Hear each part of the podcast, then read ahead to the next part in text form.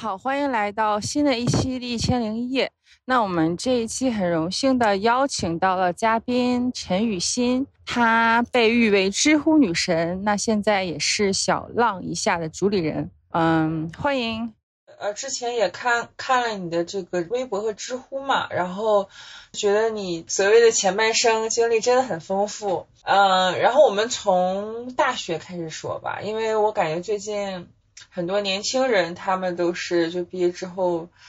就是有的 gap year，或者说去找一些方向。我觉得你的这段经历应该对他们比较有价值。我知道你大学一毕业就 gap year 是吧？我其实是大学没有毕业的时候，我我决定 gap year 的时间比较早，应该是最开始有这个想法的时候是在我大三的时候。那个时候其实就你知道，大三的暑假。就会很多人就开始去去做实习嘛，summer intern 什么的，然后就那个时候会开始决定说，我大四究竟是要去找工作，还是就是读研啊，还是什么？其实是到了一个人生选择的一个关口，可能大二大三的时候吧，就是大家会开始考虑这些问题。然后我觉得就是对这个问题的思考，其实是很多人嗯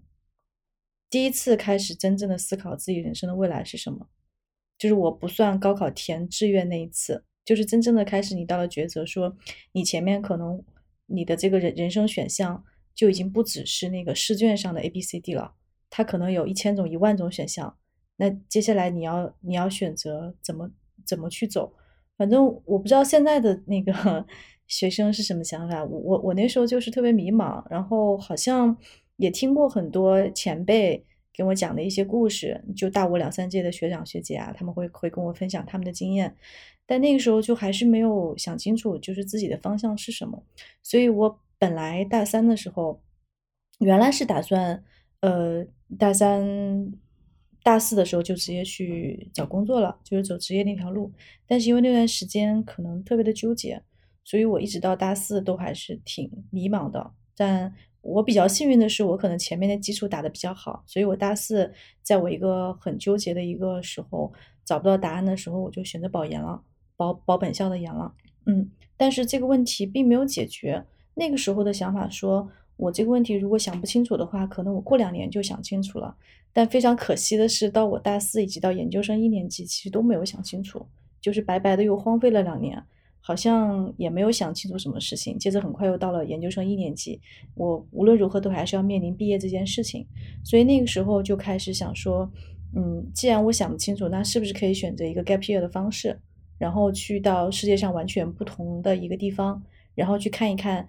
当地的人他们是怎么生活的，就是说不定有可能会给我自己现在的生活的一个选择带来一些新的一些启发。我当时抱着那样的想法，但是那个时候 gap year 的选择，大部分就是如果实现了这个目标的人，他们大都会选择出去旅游一年，就到处去玩一年。但这个，嗯，我觉得这个模式对我来说吸引力不太大，因为我自己本身。就是从大一、大二的时候，寒暑假我都让我都在外面玩。就我本身没有觉得纯玩这件事情对我来说有什么特别的吸引力。我还是想说，能够有一个契机，能够特别深入的在一个地方，呃，能跟当地人有一个呃更好的一个交流。所以那个时候把目标锚定在说，我需要去一个地方去做一份工作。我对这个工作的内容本身并没有特别多的限制。就他们如果愿意要我。就是可以给我发这个工工作签，我觉得我我都想去尝试一下，因为我当时觉得工作可能一方面可以自己养活自己嘛，就是不需要爸妈为我的这个 gap year 去掏钱；另一方面，我觉得工作可以建立一个比纯粹的旅行更深入的一个跟本地人的一个交流，所以这个是整个故事的起源和契机。但是实现这个东西其实花了很长时间，我应该是总共花了一整年的时间。然后来找这份工作，投简历，然后去完成了这个动作。然后最终的结果是我可能我应该是投了两百多份简历，然后也参加了很多面试，然后最终是呃花了九个九个多月的时间，然后最终拿到 offer 是去一家芬兰的公司。呃，当时的工作是去做那个市场和品牌。但是你。你的那个专业应该是本科的专业，应该是金融是吧？还是？呃，对，呃，财经、会计、金融这一挂的吧。嗯，我们的同学毕业的去向大多数是一些呃金融机构、四大银行啊，反正就是能想到的这些金融机构。我我是本科也是金融，然后硕士也是会计是吧？反正就是财商科这块儿。然后我现在同学也是在券商、投行、银行四大，对，对。但是我毕业之后也是做市场。嗯，是的，就是这个这个领域的学生毕业之后的去向还是挺清晰的。嗯，有挺多还蛮对口的一些。一些地方去去去去接纳吧，嗯，但是我我原来一直都觉得怎么说呢，就是嗯，学习成绩还不错，就是也参也去很多相关的这些工作去实习过。我我觉得我对我自己的判断是我可以做一份还 OK 的那个金融或财务相关的工作，我能是一个中等偏上的员工吧，嗯，但就仅限于此了。对这个东西本身没有就是发自内心的热爱。但是能把它当一个好工作做下去，就就就这样，嗯。所以你在上学的时候就发现你并不喜欢你自己的专业。呃，我无所谓喜不喜欢，就是我我发现我其实还挺喜欢的，就是挺好玩的。真正把很多东西学进去了之后，我觉得金融本身和金融和财会本身是一个很有意思的学科。我可能本身就还挺喜欢学习的，嗯，让我觉得很有很有乐趣。只是觉得说，如果把它当成一个一辈子的事业来讲的话，好像欠缺了一点东西。如果把它当成一个赚钱的工具来说的话，它是一个挺好的途径。嗯，可能就会更纠结一点吧，因为那个不喜欢没有到讨厌的程度，没有到明确的不喜欢的程度，也自己也从中发现有有那么一点乐趣。但你觉得你放弃你之前六年的一个专业去选择，就是和你专业不同的行业，你你当时就有纠结吗？或者说，这个决定你做了多长时间？这个其实就是在芬兰，我大概待了一年半，然后是在那一年半之后，呃，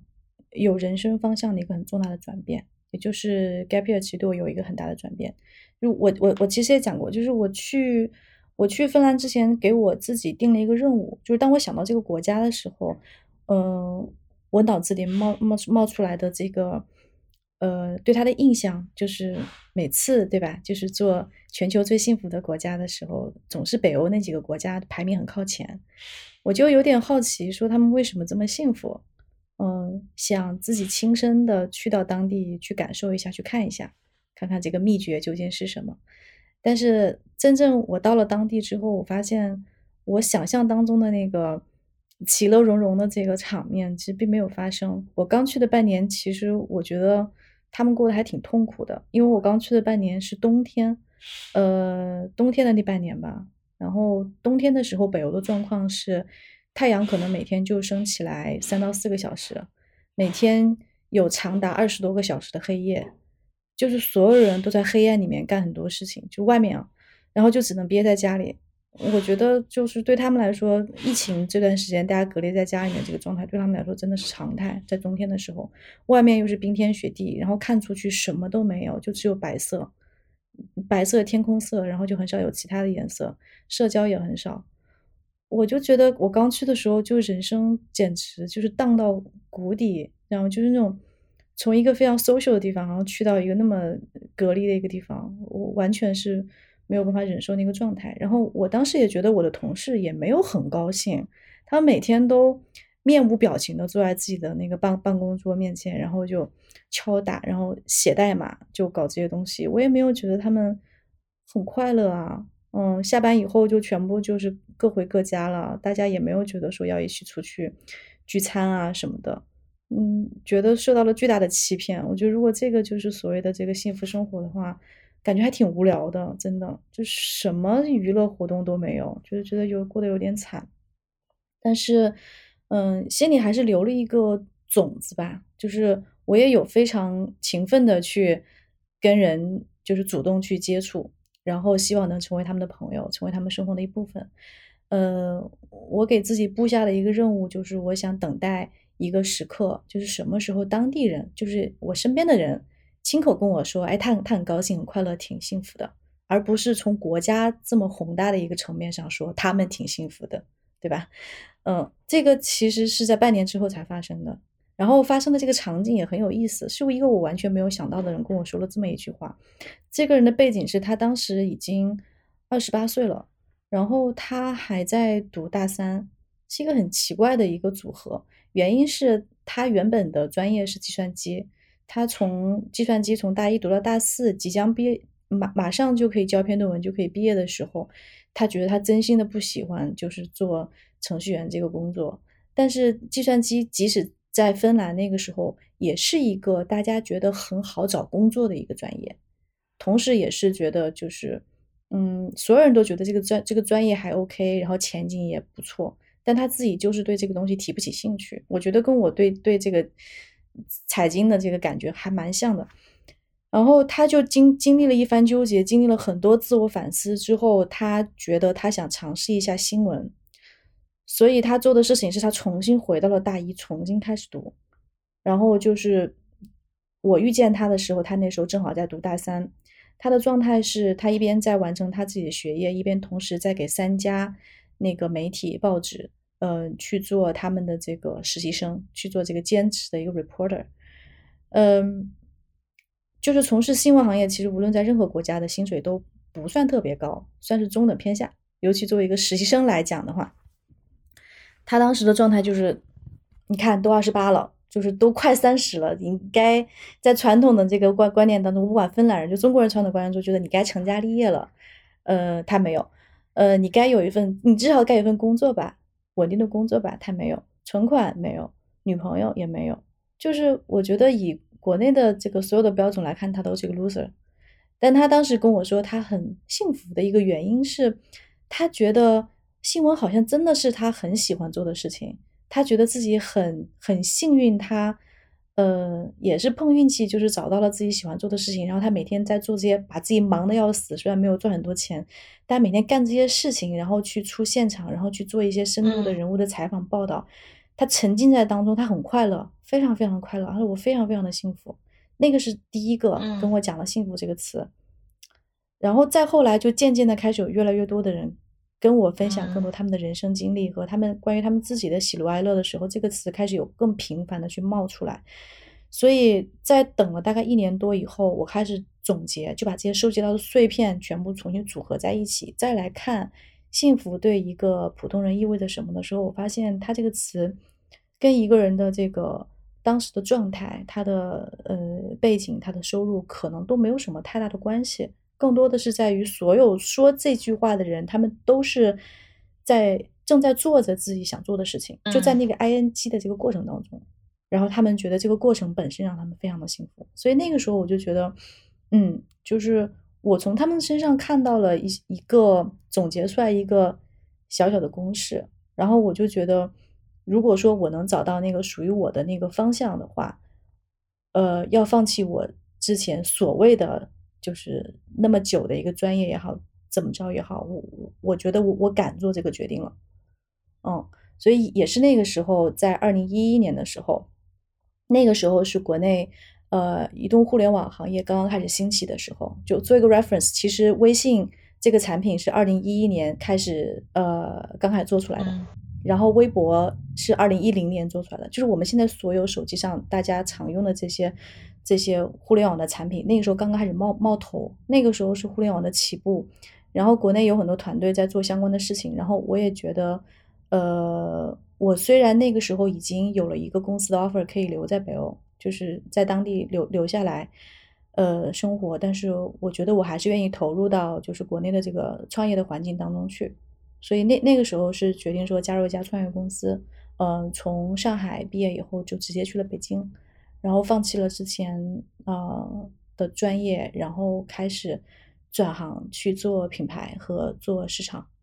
是这么一个转变的过程。我觉得整个来讲是，呃，gap year 给给了我一些就是做一些人间观察的，停下来思考的一个机会。然后我也找到了一些勇气吧，我觉得感觉勇气非常重要。我觉得勇气是当代比较稀缺的一个品质吧。嗯，对，是，嗯，就是我周围有很多人，他们现在不喜欢他们的工作，但是他们没有勇气去放弃现在的工作，去寻找自己的热爱。嗯，我觉得国内大多数人是陷入这样的一个困境当中。嗯，我觉得可能对哪儿的人都差不多，就就是真正勇敢去迈出那那一步的人，永远无论在哪都是少数。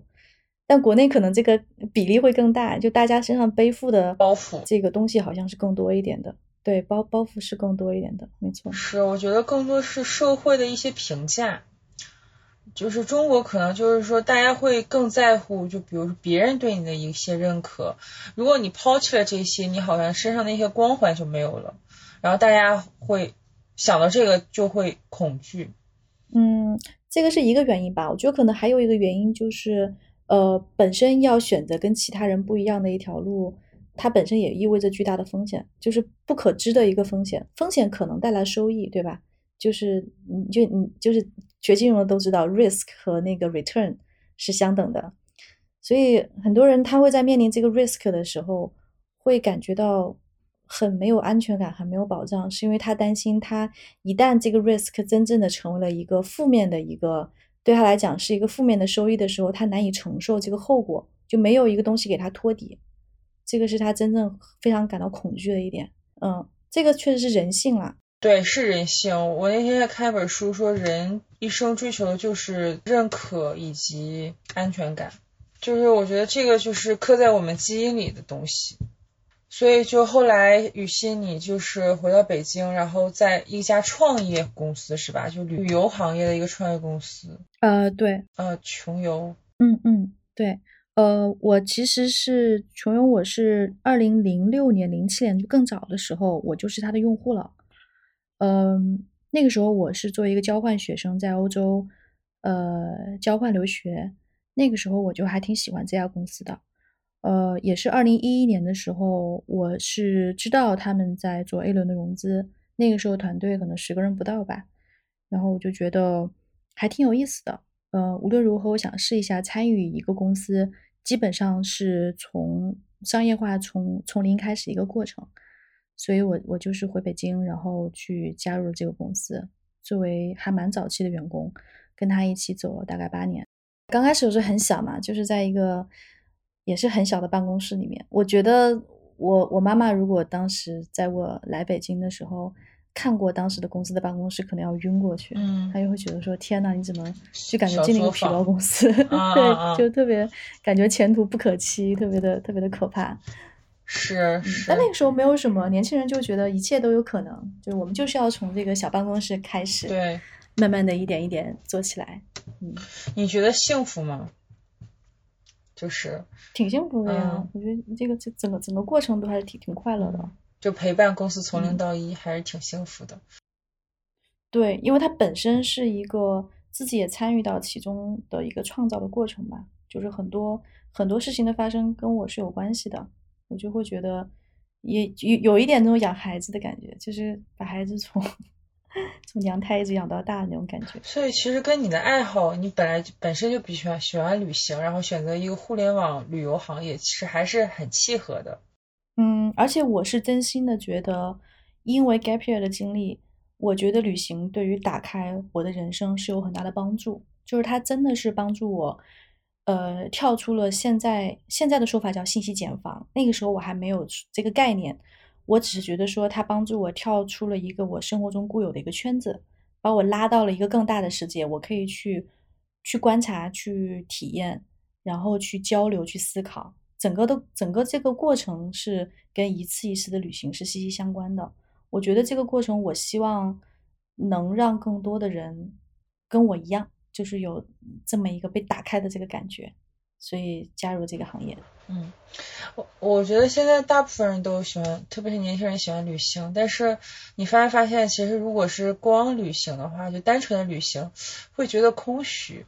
就是特别是就很多年轻人，他辞职之后，裸辞之后，会会会有一段旅行。但是你会发现，他就算旅行了。一年，如果就是单纯就是比如说走马观花去一些景点打卡，他其实是很空虚的，或者说他没有在这段旅行中收获很多东西。对，就是他得有一个很辛苦的过程。这个辛苦不仅仅是在路途上的舟车劳顿，而是你你真的是呃愿意去深入当地去了解当地，去挖掘，然后以及去思考和对自己进行一个反思。就如果你没有经历整个这个过程的话，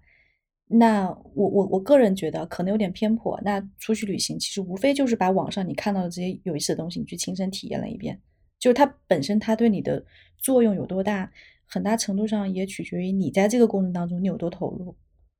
嗯，但对很很很多时候我们去网红景点去打卡，嗯，去去去跟随就是。很大众的一些评价，然后去晃一晃，然后就就就就走啦。可能全程就只有一个人去到了一个景点去去晃了一晃，本身这是一个还蛮偷懒的一个行为。就虽然我也去旅行了，我跟所有人一样，我我我都去了这个地方，但是这个过程给每个人带来的这个经历和体验是完全不一样的，这是很个人的一件事情。嗯，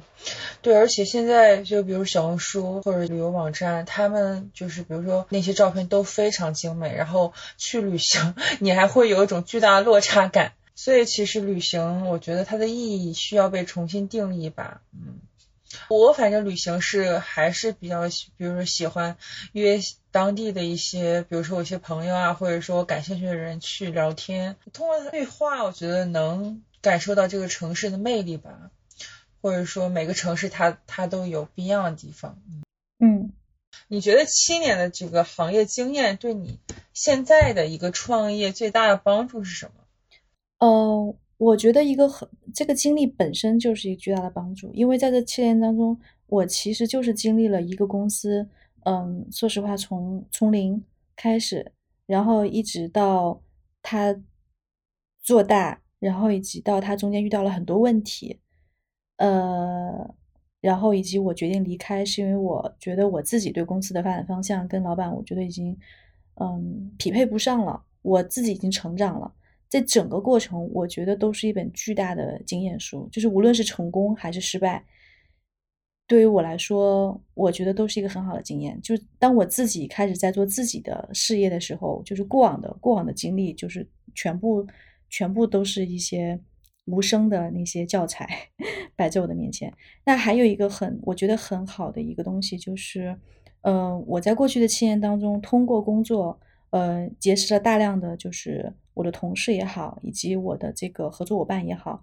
积累了大量的同道中人。呃，其实是在跟人不断的这个交流交往的过程当中，筛选了一批我非常欣赏的各个方面的这个呃人。然后在我自己组建我自己的公公司的时候，我会嗯，我会把把我这些对人的这个呃理解，然后也带到我自己的公司来。很多人也成为我现在的工作伙伴。然后我觉得也非常的开心，能够再跟他们一起做一些新的事情。对对对，创业我觉得很好的就是人脉的积累。比如说你和他之前觉得工作的话很开心，然后创业你可以就是给他拉过来嘛。就是我觉得这个风险比较小，因为很多人就在说创业的时候找合伙人也好，找工作伙伴也好，就是可能陌生人来说你不了解他的一个工作。情况的话还是有一定风险，所以我发现确实现在就比较成功的，相对来说比较成功的团队都是好像你们之前都已经是同事了，或者是工作过一段时间。嗯，没错，我现在很核心的这个，无论是合伙人也好，还是我觉得一些比较核心的一些工作岗位，都是跟我之前有过至少五年以上的工作的交集，我们对彼此的这个。呃，能力和价值观都有非常深入的理解，然后磨合的也非常好。所以其实，嗯，我知道很多人就是，尤其是年轻人，在在在工作的时候，有时候会会觉得自己的，比如说我自己的工作可能没有被老板就是去认可或怎么着。但是我觉得你只要在一个位置，你只要在这个地方，你你你做着你的工作，你无论工作的这个内容和你接触到的人，以后有可能都是你的资源。你你其实不知道以后会发生什么，对对对，用到这些人和和这些所谓的经验是啊，所以其实哪怕你在现在的这个工作的过程当中，你感到特别的苦闷，或者说你觉得啊这 KPI 简直是要杀人了，但是其实没有没有关系啊，因为最终其实最后的那个那个那那个失败是老老板帮你承担的，你你你在这个你在这个工作当中，除了奉献你的青春，你更重要的事情，你你要从中学习到。就他给你真正带来了什么，无论是经验还是人脉也好，是一个捡果子的过程。你可能捡果子的时候，你都没有意识到，捡着捡着捡着，可能捡了好多年以后，你会发现你的这个收获还是还是挺多的。但这些我我我也是在总结的时候才能这么轻松的说出来啊。就真正当我自己去陷入到一份工作的时候，我也会有很多就是很很纠结，就很很多事儿做不出来，就就就也很矛盾嘛。然后跟那些合作方撕逼啊，然后就是 也会很也会很很很痛苦。但回过头来看。嗯，都还好，就是也都没什么。嗯，都是人生一段财富。对，其实都是学习的过程，我觉得是。嗯，呃，就是你刚才说工作七年之痒，然后你不是就是说辞职之后你去咖啡发源地嘛？然后其实还挺好奇，小新就是说是在那一段的一个旅程中，你是确定了下个阶段的事业方向吗？呃，那个其实是一个起点，那个是在我工作到第七年的时候，呃，我开始有了很多自己的想法，这些想法变得特别特别多，嗯，以以以至于我觉得开始跟工作有一点，就是呃，我不知道该怎么经营下去了，就是说白了，就是可能要么可能到了一个该走的时间，但是我不是很确定，所以我是跟老板说，我想去，呃。我想去 gap 一段时间，但是我并不是真的想辞职，所以当时是有个小小的 gap month，就是我 gap 了大概两个月的时间，六十天的时间。我我用六十天的时间，我买了一张环球机票，然后绕着全世界转了一圈，大概六大洲吧，每个大洲我挑选了一个城市，嗯，我去找一个当地人跟他去待了一段时间。咖啡其实纯属意外，就是我那个时候我只是咖啡爱好者。我还没有成为咖啡行业的这个从业人员，呃，我只是因为环球旅行，我要去非洲。那非洲如果一定要选一个点的话，我有一点想去咖啡庄园去看一下，所以我就找了一些个人的朋友的一些关系，然后去到了那个埃塞俄比亚的咖啡庄园，我就花了一个星期的时间，嗯，跟咖农同吃同住，然后跟他们一起收豆子，大概这么劳动了大概七天的时间。也是这个过程当中，对整个农产品，尤其是咖啡的一些整个的一些原产地的这样一些情况，有了更多的了解。我觉得那个算是一个起点，但我也其实是在那个旅旅途当中，我一直在思考，就是如果我下一步，嗯，无论是转换方向也好，还是呃，我对我未来有什么期许也好，就是我该往哪个方向走，我有我有去想。就说实话，在六十天的旅行当中，在第二次 gap 的这个过程当中，我没有现做出一个决定，说我一定要去做什么。我当时只是决定说，我可能到了一个时候该离开我现在的公司了。我该，我觉得我学的差不多了，它能给我带来的这个呃经验的积累，可能这个学习的曲线已经非常的平缓了。我得给给我自己去换一个环境。所以是从从那个地方回来之后，我过了没有太多久。嗯，我就离职了，然后是去了另外一家公司，嗯，是这样子。然后做咖啡，呃，这溯源产品又跟那个公司稍微有有一点关系，就是就是那种一一一步一步的嘛。我在那家公司其实还是回到老本行，然后是去做，呃，我毕竟以前是那个金融出身的，所以我其实，在呃穷游和和和和那家公司，我都是一个。呃，投资者关系负责人的一个身份出现，说白了就是帮公司去做融资。我的工作任务是融资和投资人打交道，以及帮公司去呃进行更多的融资，然后给公司带来更多的一个资金的一个保障。嗯，我在这个工作的过程当中，我妈问了我一个很有意思的问题，就是我那段时间每天都在谈着上上亿的生意，就天天该在跟投资人去磨，说我我我们公司的估值是多少个亿，对吧？然后我需要多少多少钱。我有一个什么样的商业故事，然后是来支撑我的这个估值？我们公司数据怎么样？我妈就问我说：“哎，那个公司就是拿了这么多钱，就是上亿上亿的钱往往公司账户里去拿，那公司给你多少钱？”然后我就说：“公司肯定是给了我一个报酬，但是，但是这个钱。”我我自己拿到的报酬跟公司的这个梦想换回来这个这个钱肯定是完全不成比例的，这个数额的差距非常的巨大。那我妈说：“哦，那你忙活了半天，其实在帮你的老板实现老板的梦想呗。那你自己想干嘛？”哦，他说：“你有没有想过，你你你你你不给给你自己融个资，然后让让投资人也实现一下你的想法。我觉得我妈那时候是开玩笑嘛，她就觉得就她不懂这个东西，所以她来问我。但那个时候我觉得可能也是稍微埋下一点种子，就是呃，我其实是一个还蛮创业型的人，但是我一直在公司待了这么多年，呃，一直都是确实也是在实现老板的梦想。当然，在每一个阶段，当时老板的梦想也是我自己的梦想，就是我我我觉得我是认同他的价值观的，我才加入。但也开始觉得，那个时候我的我差不多三十三岁左右，那时候也开始觉得，哦，可能我到了一个时候可以开始筹备我自己的事情了，就是开始想一想我自己，如果不考虑任何其他人的加持，不考虑我一个老板在上面罩着我，呃，我自己究竟想成为一个什么人，我究竟想干嘛？嗯，也是从那那个时候开始思考，什么事情是真正 inspire 我自己的。对，所以嗯，疫情其实给了我一个很好的这个时间去思考，因为我的上一家公司它在德国，我本来是在德国工作的，但因为疫情我去不了德国，我就只能把自己关在北京的家里面，就是每天去对自己进行很多灵魂的拷问，然后也没有人来打扰我。也是在那个时候，我我慢慢的做了很多自我剖析以后，我觉得我还是对对人和人之间的关系是很感兴趣，就跟。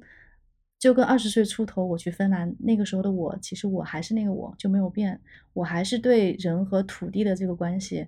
就是有着迷恋。然后我很喜欢这个这个东西，我很喜欢在出去旅行的时候，就是去看当地的这个土土特产，然后跟农民去聊天。然后我我我希望我做的这些事情能帮助他们，以及在再回到咖啡的时候，我看到了当地咖农的状态，然后我。然后我我自己是有做品牌和市场的能力的，我觉得我是可以帮助这些原产地的农民，帮他们的产品去做一个呃品牌化，然后去帮他们去打渠道和市场。我想让更多的人去认识到他们辛辛苦苦做出来的东西有多好，就是我想让这个事情形成一个正向的循环。我想让消费去能够真正的去帮助到一些呃农业的最呃基层的一些一些一些东西。我觉得我有这个热情和这个能力。以及我认真的问了一下我自己，如果我要给自己找一个事情一直做到退休，可能一直做到我七八十岁，甚至不退休了，就是我一辈子只做一件事情，那这个事情可能是什么？那我觉得，无论从我过去的经历慢慢收下来的果子，最终结成的一个结果就是这个，就是我想去帮产地去做东西，所以呃，最终就是汇成了我现在做的这个咖啡的这个事情。所以说，更多现在一些咖啡品牌可以这么这么定义吗？呃，我觉得更更更清晰的定义，其实我是想做一个产地产地溯源的一个品牌，就是这个是跟我们日常的这个吃嗯吃吃喝喝是有关系的，就是我们每天出现在我们餐桌上，或者说我们喝下午茶，就是我们每天接触到这些东西，它究竟是从哪里来的，可能并没有人关心。我喝个牛奶就是牛奶，我我没有必要认识那头牛，对不对？但是我是觉得。嗯，因为我去到过最终的原产地，我看过很多很多的原产地，就是我我知道他们在做很多努力，然后我也觉得说，如果真的我能认识我喝的这个牛奶的那头牛是哪一个，以及我这个我喝的这杯咖啡是谁把它种出来的，它是一个什么样的方式种出来的，嗯，是会给我带来一些，呃，怎么说呢？就是，嗯，反正我我我我是一个这样消费观的人，就是我想知道所有事情的来历，嗯。然后以及呃，我我知道，其实就是很多嗯，现在有越来越多的这个呃产地的这个农民以及新农民，他们开在产地做很多这个新的品质升级的一些尝试，呃，但是他们也希望得到更多的市场反馈，呃，但他们不知道这个反馈从哪里来，所以我我我我我是希望当我来做一个消费品品牌的时候，我是想更多的把溯源的这个理念打进来，我是希望消费者从一开始就。就知道所有东西的来历，然后我要把这个生产端把它给打通，嗯，我是我就想做这么一件事情，嗯，那所以小新之后，呃，你是想融资吗？还是说想自己就这样做？呃，我自己做这个事情，就是我对它的认知是，它必须是一个成立的一个商业模式，嗯，就是我我个人对商业是有信仰的。就是我非常认同商业这个事情本身，我觉得是通过商业的组织，呃，可以通过这个呃有效的这个商业关系和商业的组织，能够让一个事情可以让它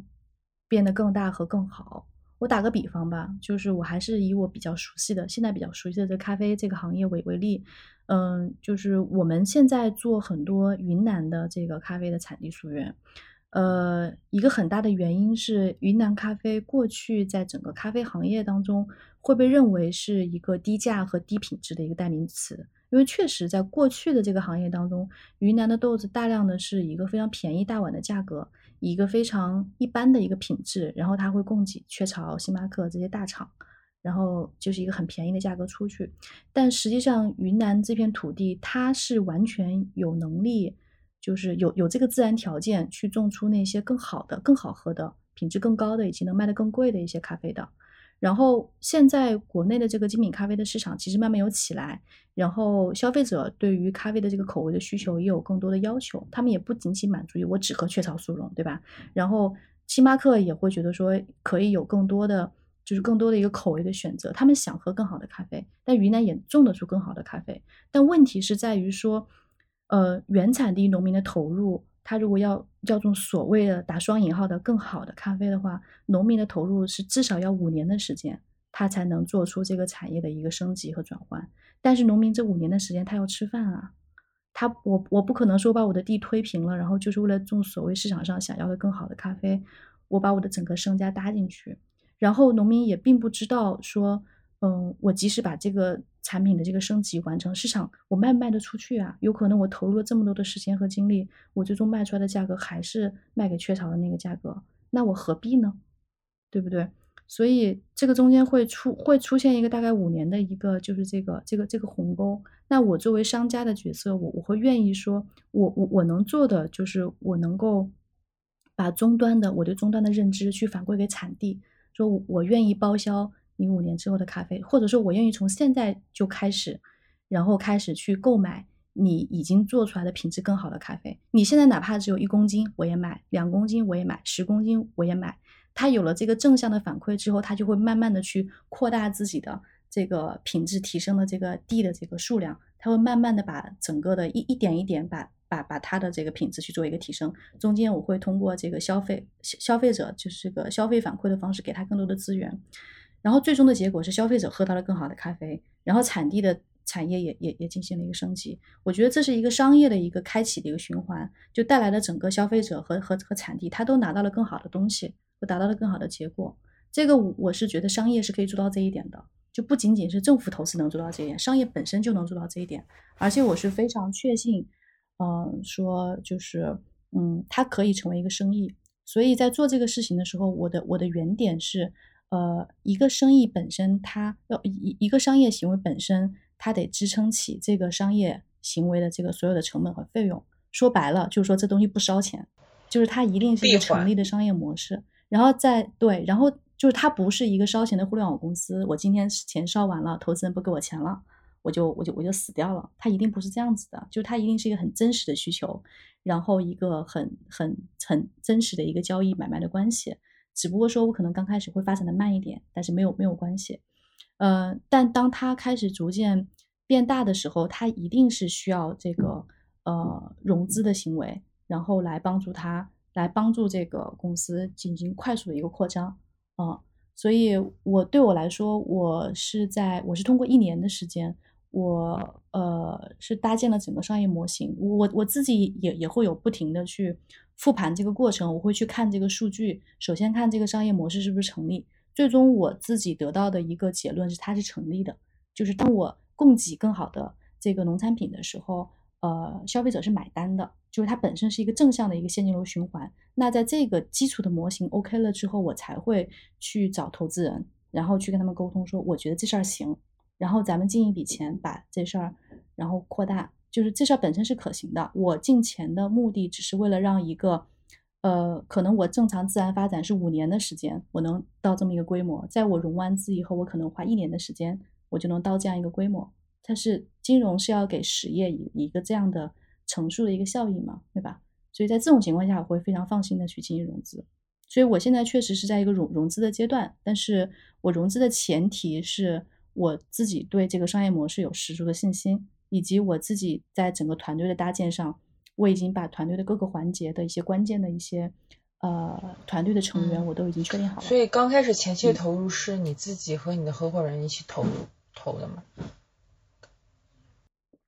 嗯，对，我们前期的投入其实，嗯，还算是在一个比较可控的状态，就是没没有像很多人砸锅卖铁卖房去做创业，其实没有，就是我我们是也是拿了一些钱，但是不至于让我们伤伤筋动骨的一笔钱，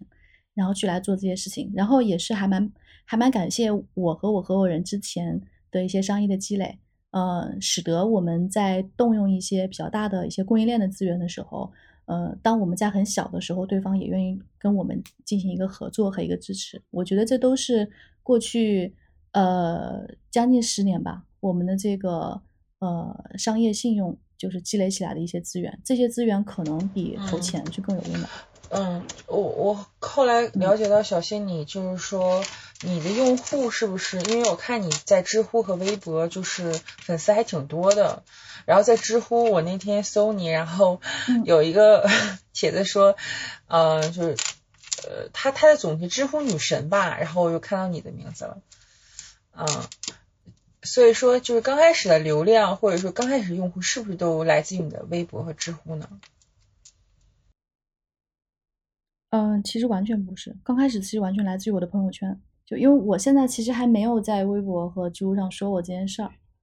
啊，还还还没有宣传。就微博上，我发过两条微博是关于这个，但是你想，我做创业这件事情做了一年了，然后只发了两条微博，你算很很克制了。嗯，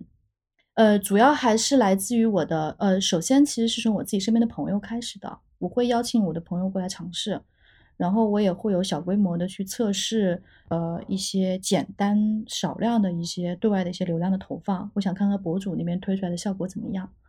嗯，就是。我暂时先不考虑所谓的粉丝变现这件事情，就是嗯，在所有的社交平台上过去积累的这些关注者，他们和我做的现在这个事情暂时还没有关系。我会让他们知道我在做这件事情，但是我不会想把它变成一个特别就是收割呃粉丝的这样一个行为，就没没没必要嘛。就它不是一个嗯，它不是一个网红产品，就是它是一个得有一个自己有生命力的一个产品，所以在即使。呃，我本人个人没有粉丝的情况下，它也应该是一个能运转下去的一个产品。我是这么思考这个问题的，所以我呃自己在这方面说的比较少。但确实，嗯，我过去关注我的这个关注者，其实更多的是来自于我在旅行这个领域过去我自己呃在业余时间输出的一些内容的一个积累。然后大家还蛮关注，就是我最近在干嘛的，就是我也偶尔也会讲一讲我生活当中发生了一些什么事情，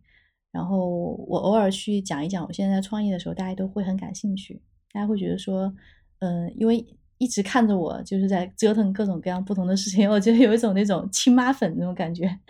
然后就会也还蛮感兴趣的，我觉得他们嗯也对我有很多所以其实我看你在知乎更多是定位类似于旅行。呃，领域的一个不不大 V 也好，还是大主，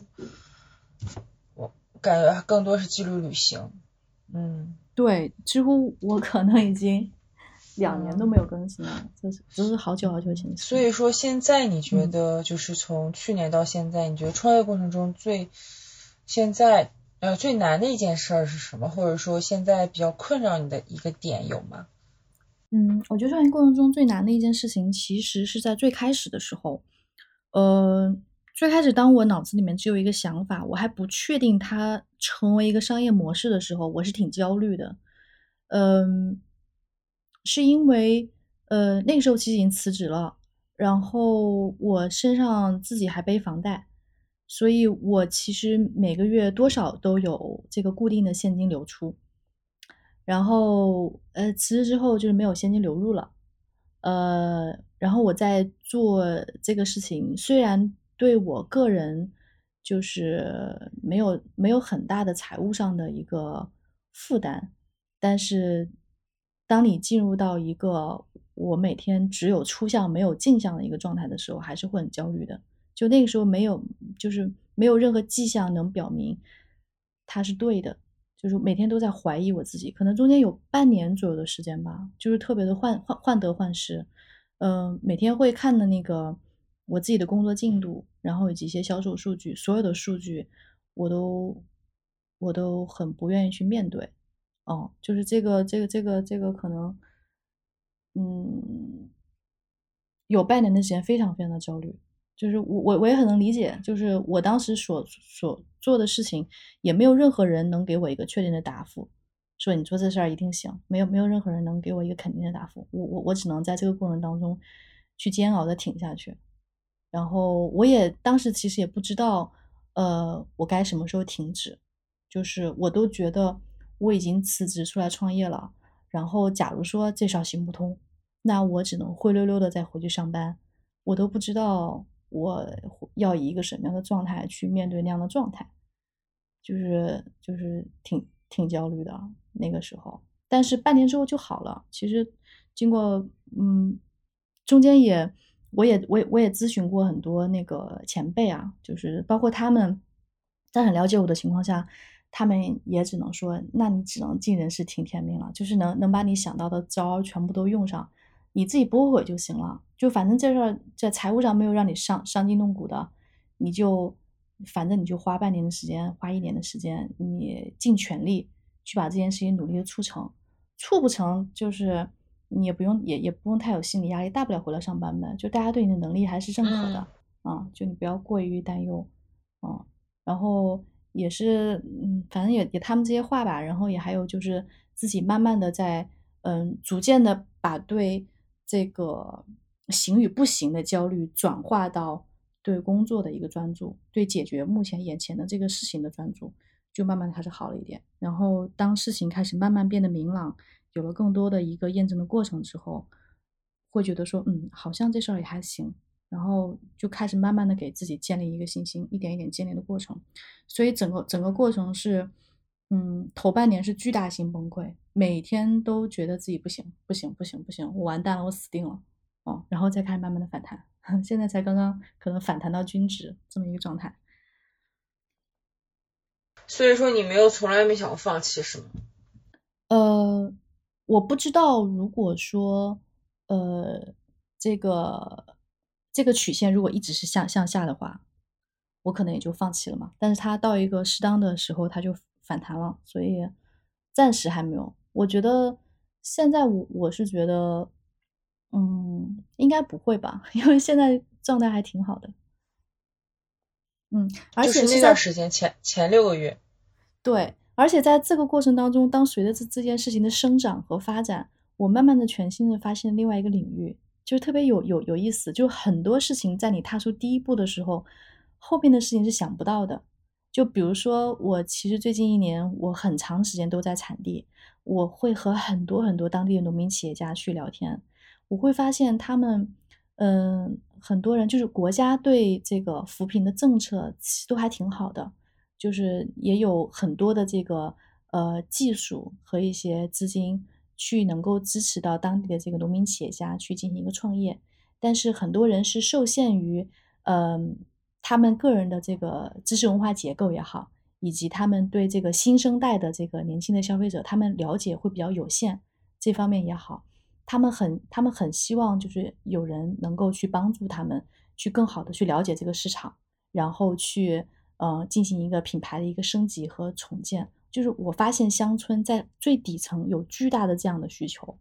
然后我后来有一个信心的来源，其实是在于说，我觉得就是我现在做的这个事情，哪怕我做不成，我也可以去给他们去呃出主意，就是我也我也我也可以就是慢慢的成为呃这个领域的一个专家吧。我觉得就是我完全过去的这个积累，以及正因为有了这个创业的经验，我对消费者以及我对这个产地的农民都有非常深的了解和共情。所以我觉得我我我是能做好，就是给他们这个呃商业咨询这个身份的。但我我我现在不会，我我我现在给他们的所有的商业咨询都是免费的，就是我在帮他们去出主意。但是慢慢的，我会觉得说，呃，可能有更多更多的事情，当我把现在做的这些事情逐逐逐渐深入的时候，前面会有不一样的风景。所以，呃。很多时候的信心来源也是在于坚定的走下去，呃，路可能会越来越宽，就是前方肯定还是看不清究竟是什么东西的，就是一大团迷雾。但是我能感觉到最艰难的那一块已经走过去了，然后，呃，未来其实有很多不确定性，但是谁也不知道这个不确定性是好的不确定性还是坏的不确定性。那我现在能做的就是，更多的给我自己更多的这个，呃，打好基础铺垫，把坏的不确定性去掉，然后去，嗯，有一个更好的条件去迎接更好的不确定性，也就是未来所谓的机会。我希望它到来的时候，我觉得我是一个最好的状态，能抓住它。挺好的，我觉得，呃，小新还是挺怎么说呢？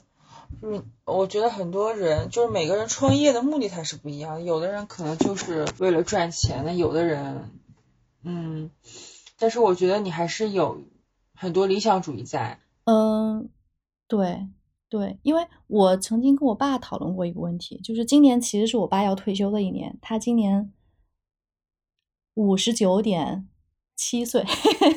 就马上要要要要退休了。我就认真的跟他跟他讨论过，你退休之后想干嘛？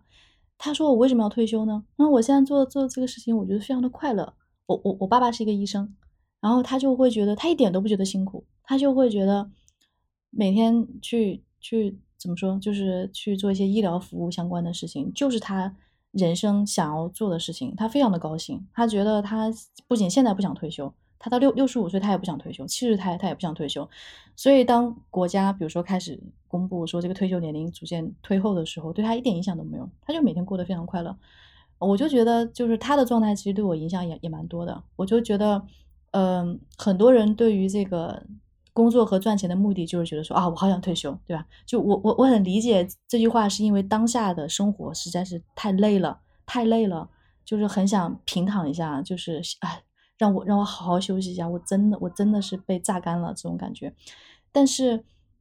但是我觉得还是作为个人啊，就当然这个时代是给人很大压力的。但是作为我们的个人个人来讲，是不是真的是要好好的好好的想一想，你的这个路该往什么样的方向去摆？有没有一个有没有一个东西能让你投入进去，能让你连退休都不想？或者说，我觉得我退休之后，我肯定不是天天到处出去玩，我我我肯定退休之后，我要我要我要做一件事情是不为钱而做的。那这个事情是什么？如果你脑子里面有这样一件事情。那你能，你有没有可能从你很年轻的时候就开始做这件事情？这个事情本身就能带来钱，但你的目的不一定是为了金钱，但是做这个事情本身让你得到巨大的成就感，以及它给你带来的这个生活生活费的支持，就是你在年轻的时候就过上退休的生活，然后你又享受到了这个工作的乐趣，对吧？我我觉得是一个很好的状态。嗯，所以我我是觉得大家在思考自己的那个人生方向的时候。呃，还是得对自己再狠一点，就是再多逼问一下自己，就是什么让我快乐，然后我有我有没有可能，我就是我要积累到一个什么样的程度，然后我真正开始过我自己想要的这种这种生活，我有没有可能从现在开始就一步一步的去自己主动的去构建这种生活？就这这种生活和工作的模式，可能是呃不是一条很多人走的路。那可能是一个很少人走的路，那有没有可能去走一条跟别人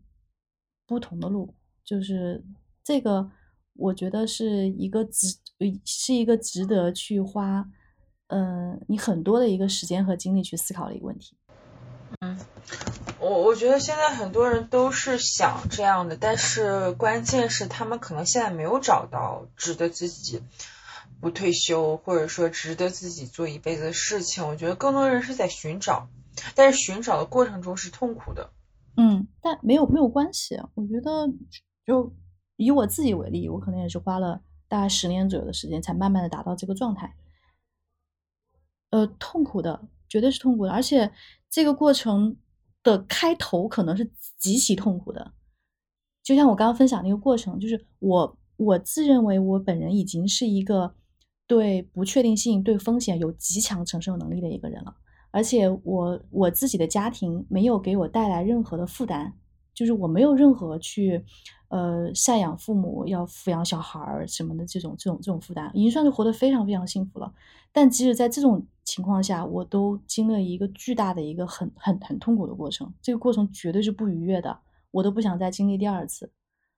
嗯，一定会有这种很痛苦过程。对，而且在其实前十年，就是在之前的那个过程当中，其实也有很多质疑和反复啊。我我也会一直想说，哦，我是不是一开始进入一个创业公司就是错误的？我我我是不是从二零一一年的时候啊，我那时候要去。大厂对吧？比如说去阿里、去腾讯，呃，可能我现在已经财富自由了，就是那个期权和股票给我带来的东西，我是不是选选错了？我的我的人生之路是不是 totally 走错了？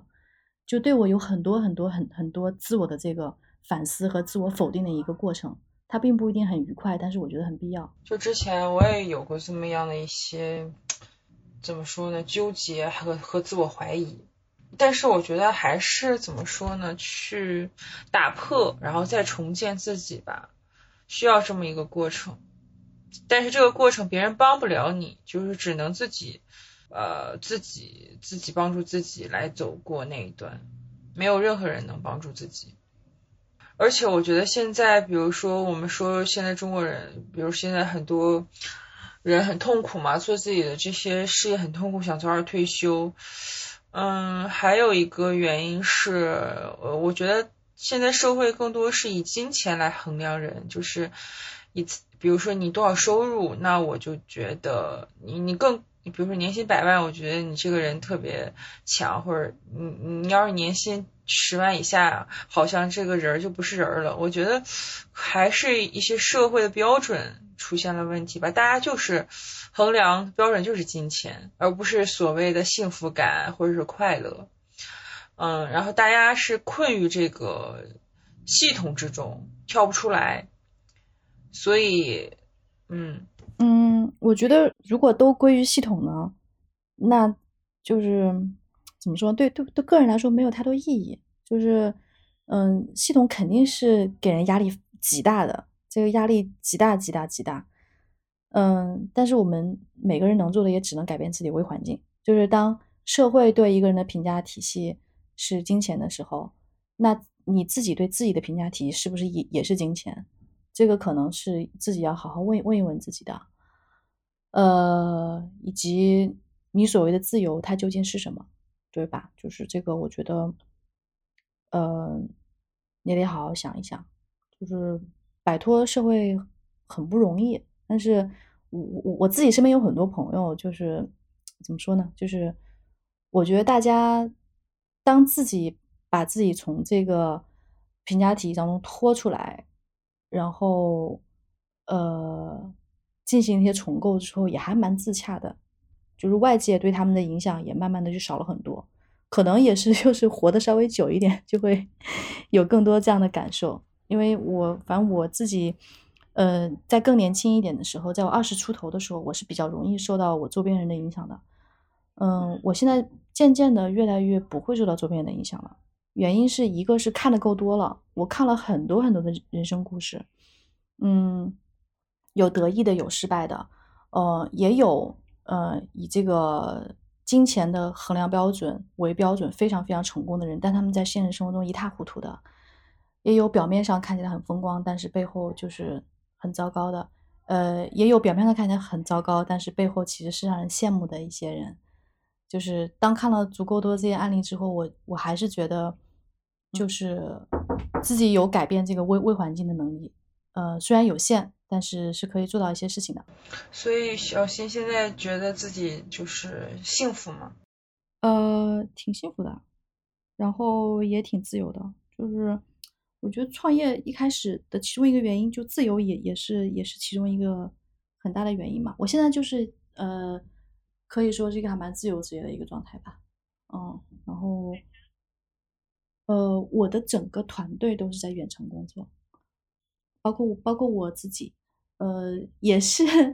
对对对，也是得益于疫情吧。现在慢慢有越来越多的人接受远程工作的模式。也不会觉得它是一个很大的问题了，大家都很习惯了。嗯，就是自由之后，我的感受是，其实工作量并没有少，而且可能比以前更更多了。嗯，但是因为可以自己安排时间，我没有必要早上九点钟去打卡。